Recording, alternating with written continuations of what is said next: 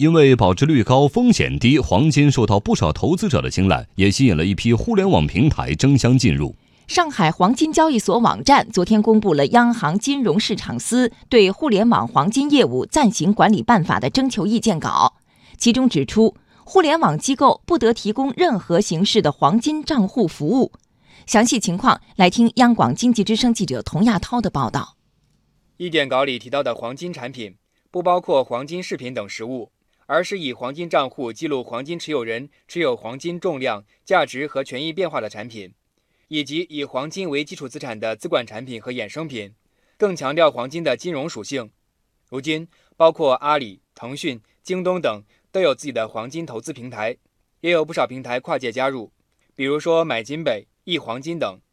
五百金研究院院长肖磊说：“由于各平台良莠不齐。”容易出现乱象，有很多跨行业过来的，或者说还有一些呃企业，它确实没有能力去做供应链金融，因为黄金是一个非常重的资产，很多是借助这个黄金的名义，实际上他做了一个 P2P 的一个事情。所以从这个角度讲，实际上它是主要的问题，就是说它呃缺少一个红线式的文件。意见稿明确，由金融机构提供黄金账户服务，互联网机构不得提供任何形式的黄金账户服务。金融机构可以在风险可控范围内选择互联网机构。中国人民大学重阳金融研究院高级研究员董希淼表示，这有助于防控金融风险，整治金融乱象。一个呢，只有金融机构可以推出来；第二个呢，就是你可以跟互联网机构合作，但是责任也给你。所以呢，金融机构要特别谨慎了。贵金属产品本来就是投资的一个重要的选择。那么进行规范呢，我觉得有利于维护正常的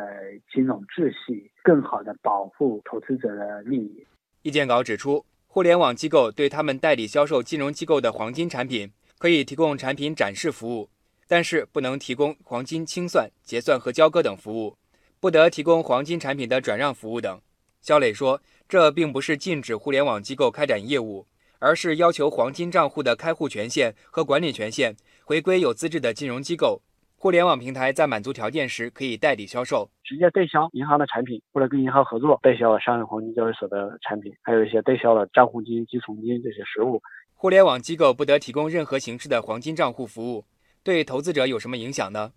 东方资产管理公司首席经济学家吴庆这样分析。很多商业银行开发了投资黄金的产品，这也是非常方便的。它能起到的效果是保护我们的投资人，同时也没有伤害到我们的投资人投资黄金或者类似黄金产品的这种机会。